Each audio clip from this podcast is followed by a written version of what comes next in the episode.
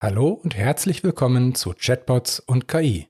Mein Name ist Thomas Bahn und ich wünsche Ihnen viel Spaß bei der heutigen Folge.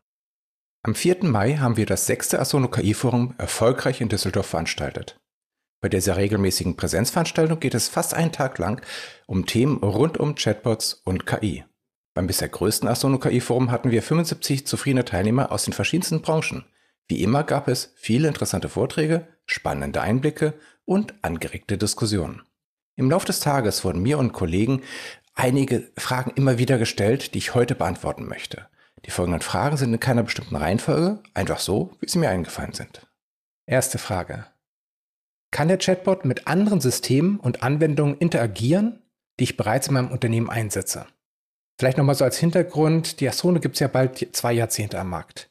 Wir kommen eigentlich aus dem Bereich individuelle Softwarelösungen, wo wir mit den Lösungen Arbeitsabläufe, Workflows und Prozesse abgebildet haben, abbilden und unterstützen. Und das bedeutet eigentlich fast immer sind diese neuen Lösungen, die wir entwickeln, zu integrieren in die bestehende IT-Infrastruktur, in die bestehenden Systeme, Datenbanken, was da ist.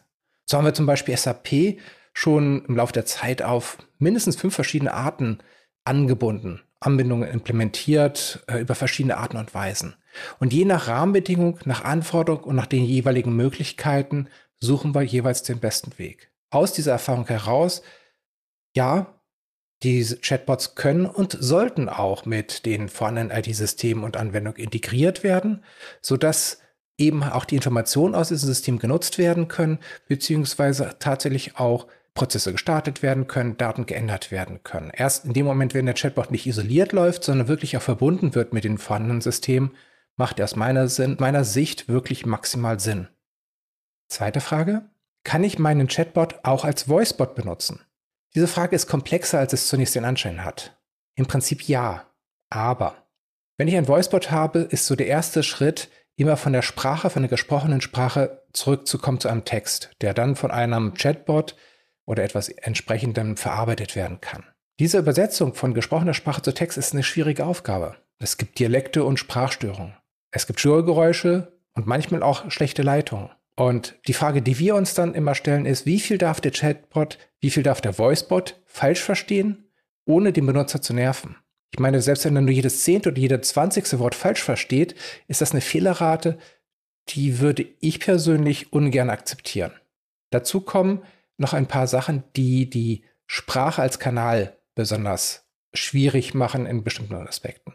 Das eine ist Authentifizierung. Also in dem Moment, wenn ich selber mich gegenüber dem Chatbot irgendwie ausweisen muss, beweisen muss, dass ich ich bin. Und beim Kanal Sprache heißt das, ich muss es sprechen, ich muss es aussprechen. Das heißt, andere können es hören, mithören. Dann ist die Mächtigkeit des Kanals Sprache deutlich geringer als optische Kanäle. Ich habe keine Möglichkeit, Bilder auszuspielen, Videos, Kartendarstellungen. Ich kann keine Dateien zum Download anbieten und ich kann auch nicht anbieten, dass der Benutzer Dateien hochlädt. Dazu kommt noch eine Begrenzung bei uns Menschen. Ich spreche von dem Cognitive Load. Darüber habe ich dann auch schon mit der Psychologin Dr. Lisa Precht in Folge 21 Conversational Design gesprochen.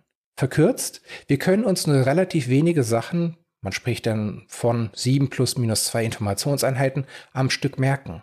Das heißt, ein Chatverlauf mit einem Voicebot muss also anders ablaufen als im Schriftlichen. Beim Schriftlichen habe ich Zeit, ich kann das nochmal lesen, ich kann mir das meiner Geschwindigkeit lesen. Beim Zuhören muss ich das quasi auf einen Schlag alles erfassen und mir auch noch merken können.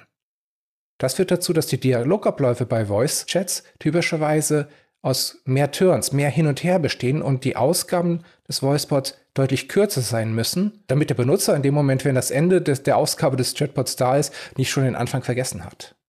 Also ein Chatbot, ein allgemein Chatbot kann man nicht einfach immer als Voicebot nutzen. Mächtigkeit des Kanals und eben halt die menschlichen Beschränkungen. Trotzdem gibt es natürlich viele Fälle, wo ein Voicebot gut einsetzbar ist. Dritte Frage. Kann ich ChatGPT oder vergleichbare Systeme für meinen Unternehmenschatbot nutzen? Eine Variante dieser Frage habe ich in Folge 33 schon beantwortet, warum ChatGPT und Co. niemals Unternehmenschatbots ersetzen werden. Ich würde aus diversen Gründen, die ich da genannt habe, niemals die Ausgabe von einem Sprachmodell eins zu eins einfach an den Benutzer ausgeben, weil ich keine Kontrolle habe. Die Frage ist, wo wird das verarbeitet? Wie werden interne Informationen mit einbezogen und so weiter. Aber beim Training des Chatbots gibt es viele dieser Begrenzungen nicht. Beim Training des Chatbots werden in der Regel auch keine personenbezogenen Daten verarbeitet. Es gibt eine menschliche Kontrolle der Inhalte, bevor diese den Benutzer erreichen, indem der Trainer zum Beispiel äh, Vorschläge, die ein GPT oder ein anderes Language-Modell macht, erstmal überprüft, gegebenenfalls überarbeitet, auswählt und dann erst übernimmt. Frage 4. Gibt es Alternativen zu ChatGPT, die den Anforderungen an den deutschen Datenschutz entsprechen oder an den europäischen Datenschutz entsprechen? Aleph Alpha ist sicher ein sehr, sehr guter Kandidat. Ich muss zugeben, dass wir uns noch nicht ganz tief damit beschäftigt haben. Aber der Datenschutz an sich ist auch nur ein Punkt auf einer langen Liste, warum ich die Ausgaben eines Sprachmodells nicht direkt verwenden würde. Wie eben schon gesagt, es gibt die internen Abläufe und Verfahrensweise, die ein Sprachmodell nicht kennt, wenn es auf öffentlichen Informationen trainiert wurde. Es gibt interne Informationen, die dort nicht in Modellen vorhanden sind die Integration in die eigenen Systeme wie Kundendatenbank oder Warenwirtschaft und so weiter, aber vor allem, wie gesagt, die mangelnde Kontrolle über die Ausgaben. Frage 5. Wie kann ich sicherstellen, dass mein Chatbot die Bedürfnisse und Erwartungen meiner Kunden erfüllt? Nun, zuerst sollte man sich natürlich damit beschäftigen, was sind denn die Erwartungen meiner Benutzer? Welche Ziele versuchen sie über die Kommunikation mit dem Chatbot zu erreichen? Und wenn man sich diese Fragen stellt, und natürlich dann auch den Chatbot entsprechend aufbaut, das Conversational Design entsprechend plant und durchführt und die Erwartung der Benutzer erfolgreich managt. Was meine ich damit? Jeder Chatbot kann nicht alles können. Also es gibt kein Chatbot, aus meiner Sicht, es gibt keinen Chatbot, der 100% immer alles beantworten kann.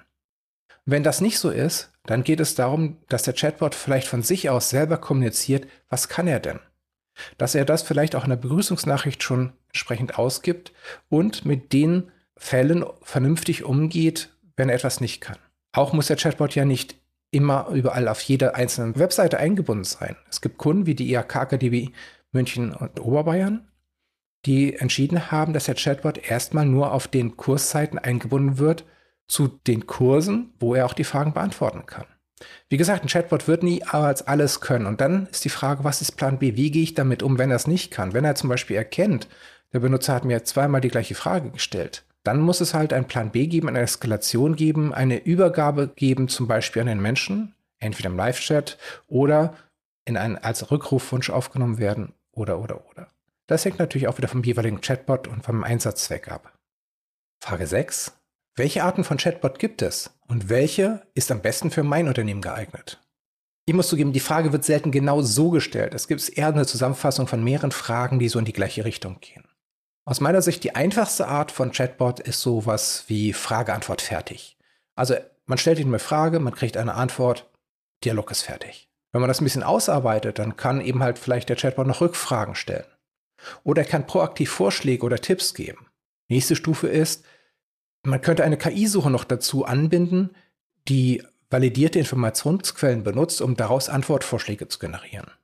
Ich kann auch die vorhandenen IT-Systeme mit aktuellen Informationen anbinden, zum Beispiel zum Kontostand des Kunden. Oder wer Ansprechpartner für bestimmte Bereiche ist.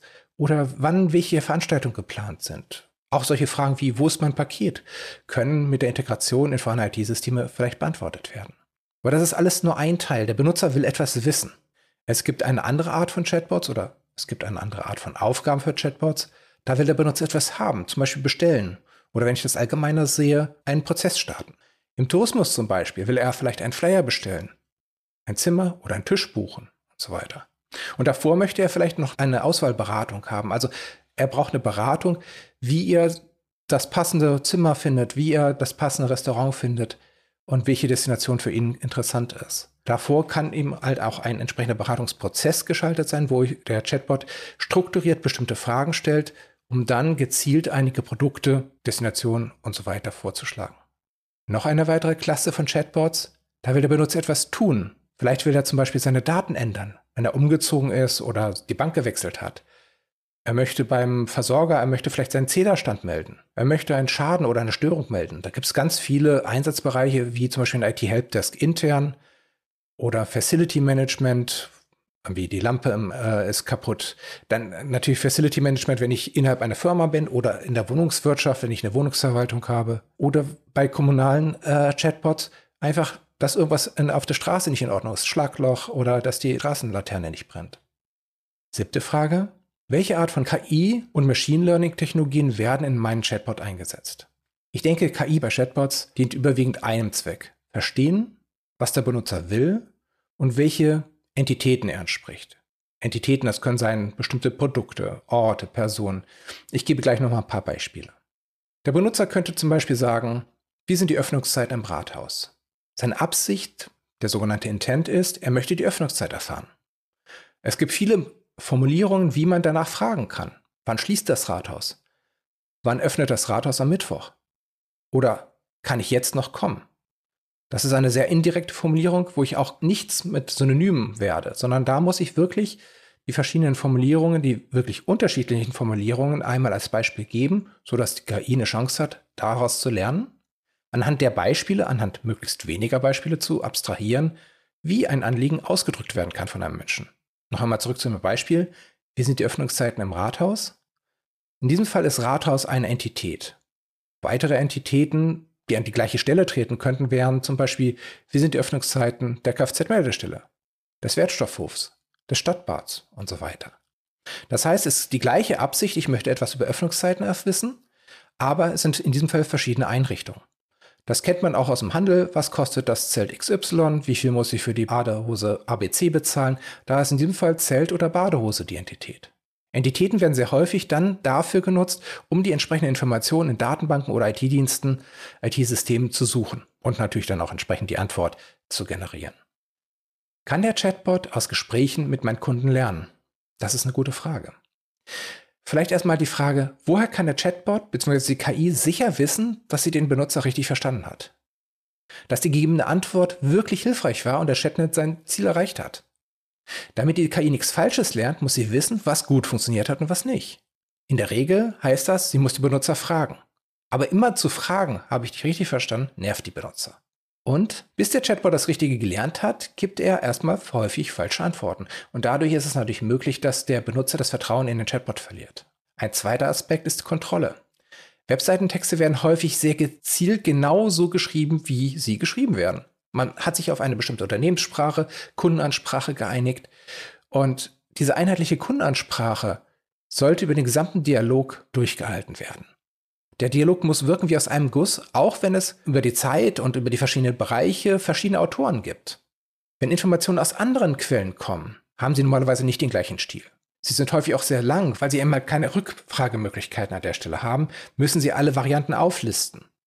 Und sie sind typischerweise auch nicht für Konversation geschrieben. Und eine gute Konversation befolgt bestimmte Regeln. Also die Antworten, die helfen, das Gespräch am Laufen zu halten, sehen typischerweise nicht so aus wie die typischen Webseitentexte. Die Texte, die aus anderen Quellen kommen, sind meistens nicht für Konversation geschrieben. Äußerungen innerhalb einer Konversation befolgen bestimmte Regeln, damit sie zum Beispiel die Konversation, den Dialog am Laufen halten. Und wenn Texte von woanders kommen, haben sie nicht die passende Struktur. Dritter Aspekt, Präzision der Antwort. Wenn zum Beispiel beim IT-Helpdesk-Chatbot der Benutzer sagt, mein Telefon funktioniert nicht, dann kann der Chatbot zurückfragen, welche Art, welches Modell und gibt dann eine ganz spezifische Antwort für eine bestimmte Art und ein bestimmtes Modell. Also, was weiß ich, Mobiltelefon, iPhone. Eine Webseite zum Beispiel hat nicht diese Möglichkeit. Da muss man dann hinschreiben, wenn es das, wenn es Art X ist und Modell A, dann ist es Antwort 1. Bei Art X und Modell B ist es Antwort 2. Bei Art Y und Modell C ist es Antwort 3 und so weiter. Das heißt, derjenige muss sehr, sehr viel lesen, also derjenige, der das wissen will, muss sehr viel lesen, um dann genau sein, seine Art und sein Modell auf dieser langen Liste zu finden. Und ja, welche Arten und Modelle gibt es? Was sind die jeweils besten Antworten? Das ist, da hilft ein gezielt erstellter Dialogbaum, um möglichst schnell und einfach zu einer Antwort zu kommen. Und das ergibt sich nicht zufällig aus Dialogen, sondern da darf man sich vielleicht wirklich mal Gedanken machen, wie man so ein Gespräch strukturieren würde und gezielt einen entsprechenden Dialog entwerfen. Wie viel Zeit und Geld muss ich investieren, um einen Chatbot zu erstellen und zu pflegen, ist die neunte Frage. Und die unbefriedigende Antwort, das hängt davon ab. Ein Chatbot, der zehn Fragestellungen mit einem statischen Text jeweils beantworten soll, ein anderer Chatbot soll tausende von Fragestellungen beantworten und muss dafür mit einer KI-Suche und zehn weiteren IT-Systemen verbunden werden. Es ist klar, dass diese beiden Chatbots einen völlig unterschiedlichen Umfang haben müssen und dass natürlich auch die zeitliche und die monetäre Investition unterschiedlich sein wird. Zur laufenden Pflege vielleicht. Äh, Herr Weißenfels hat für Nordi das beantwortet. In der Folge 32 Erfolgsgeschichte Nordi, der KI-Chatbot der Stadt Norderstedt. Er hat gesagt, Nordic führt so im Monat so 2.000, 3.000 Gespräche, je nach Monat. Und im Durchschnitt meint er, sei der Pflegeaufwand ungefähr ein bis zwei Stunden die Woche.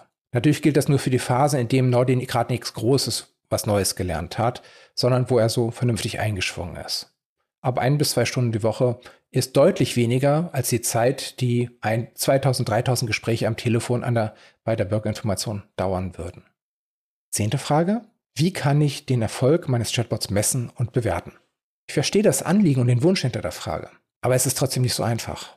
Erst einmal vielleicht, natürlich gibt es Gesprächsprotokolle und es gibt statistische Auswertungen in Form von Grafiken, Diagrammen und, und sowas und, und wie viele Unterhaltungen wurden wie bewertet. Und in einzelnen Fällen, bei bestimmten Arten von Chatbots, wie zum Beispiel ein IT-Helpdesk, der intern gemacht wird mit der, mit der eigenen IT-Abteilung, äh, bietet den Mitarbeitern des Unternehmens an, Fragen über den Chatbot zu lösen. Und da kann man natürlich eine Lösungsfrage stellen. Man kann sagen, okay, zum Schluss, und hat es geholfen, funktioniert es jetzt. Das ist auch wichtig beim IT-Helpdesk, um eben halt auch eine Lösungsquote ermitteln zu können. Das funktioniert deswegen, weil man interne Mitarbeiter eben halt auch wirklich dazu verpflichten kann oder zumindest auffordern kann, dann auch ein Feedback zu geben. Beim öffentlichen Chatbot, da wo der Benutzer typischerweise auch gar nicht mal angemeldet ist, kann man einfach Möglichkeiten für Feedback anbieten, aber man kann nicht erzwingen, dass der Benutzer eine Rückmeldung gibt. Es gibt mehrere Möglichkeiten für Feedback. Man kann zum Beispiel nach jeder Ausgabe des Chatbots bezogen auf diese Ausgabe eine Bewertung abfragen. Zum Beispiel Daumen hoch, Daumen runter. Und das ganz unauffällig in einem leichten Grau oder dunkelgrau, hellgrau oder irgendwie unauffällig platzieren, so dass es nicht zu sehr nervt, aber der Benutzer es wahrnimmt und wenn er möchte, eine Rückmeldung geben kann. Es ist klar, dass Daumen hoch praktisch nie gedrückt wird, aber vielleicht wird hin und wieder mal Daumen runter gedrückt, wenn der Chatbot an dieser Stelle etwas nicht verstanden hat. Und das ist natürlich toll, weil ich als Chatbot-Trainer die Möglichkeit habe, danach zu filtern, danach zu suchen und gezielt Sachen zu finden, die noch nicht perfekt funktioniert haben. Es gibt die Möglichkeit, ein Feedback zum Beispiel in Form eines Buttons permanent anzuzeigen. Vielleicht in der Menüleiste oder ähnliches. Und dann ein Feedback einzuholen, zum Beispiel einmal eine Sternebewertung, weil das ist, das ist eine Metapher, die sehr geläufig ist, die die erkennt. Und oder die Möglichkeit, einen Text einzugeben als Feedback-Möglichkeit. Man kann auch bei bestimmten Abschlusssignalen, wie zum Beispiel einer Verabschiedung, ähm, wenn der Benutzer sich verabschiedet oder wenn er auf die Frage, was kann ich für Sie tun, sagt nichts oder kann ich noch was für Sie tun, nein. Wenn man dann das merkt, kann man auch gezielt nochmal innerhalb des Chats nach einem Feedback fragen. Bei Prozessen, die ein definiertes Ende haben, zum Beispiel, dass zum ganz zum Schluss die gesammelten Informationen abgeschickt werden nach einer Benutzerbestätigung, dann kann ich merken, ist das Prozessende erfolgreich erreicht worden oder wurde es zwischendurch abgebrochen. Auch das könnte man nutzen, um automatisch diese Gespräche der einen oder anderen Kategorie zuzuordnen. Aber selbst wenn man messbar machen könnte oder ein Feedback regelmäßig einsammeln könnte, äh, gibt es noch andere Aspekte. Zum Beispiel, wie bewertet man die Ausweitung der Kundendienstzeiten? Wie viel trägt die Ausweitung der Kundendienstzeiten durch den Chatbot zum Erfolg bei? Als Beispiel nochmal Nordi. Zwei Drittel der Gespräche werden außerhalb der Arbeitszeiten der Verwaltung gestellt. Das heißt, zwei Drittel der Fragen hätten sonst über E-Mail oder äh, gestellt werden müssen, weil Telefon nicht gegangen wäre. Und die Benutzer haben in dem Moment sofort eine Antwort bekommen. Das waren die häufigsten Fragen, die mir so in letzter Zeit und vor allen Dingen auf dem Asono KI Forum 2023 in Düsseldorf gestellt wurden. Sollten Sie weitere Fragen haben, schreiben Sie uns bitte gerne an podcast.asono.de. Außerdem können wir jetzt schon verraten, dass es auch in diesem Jahr noch ein weiteres KI-Forum geben wird. Wann und wo steht noch nicht fest. Aber wenn Sie darüber auf dem Laufenden gehalten werden möchten, schreiben Sie uns eine E-Mail mit dem Betreff KI-Forum 2023 an event.asono.de. Alle E-Mail-Adressen und die Links finden Sie natürlich wie immer auch in den Shownotes. Das war Chatbots und KI. Wenn Sie in Zukunft keine Folge verpassen möchten, dann abonnieren Sie Chatbots und KI auf der Podcast-Plattform Ihrer Wahl. Der Podcast wird präsentiert von Asono wir entwickeln Chatbots, mit denen sich Menschen gerne unterhalten.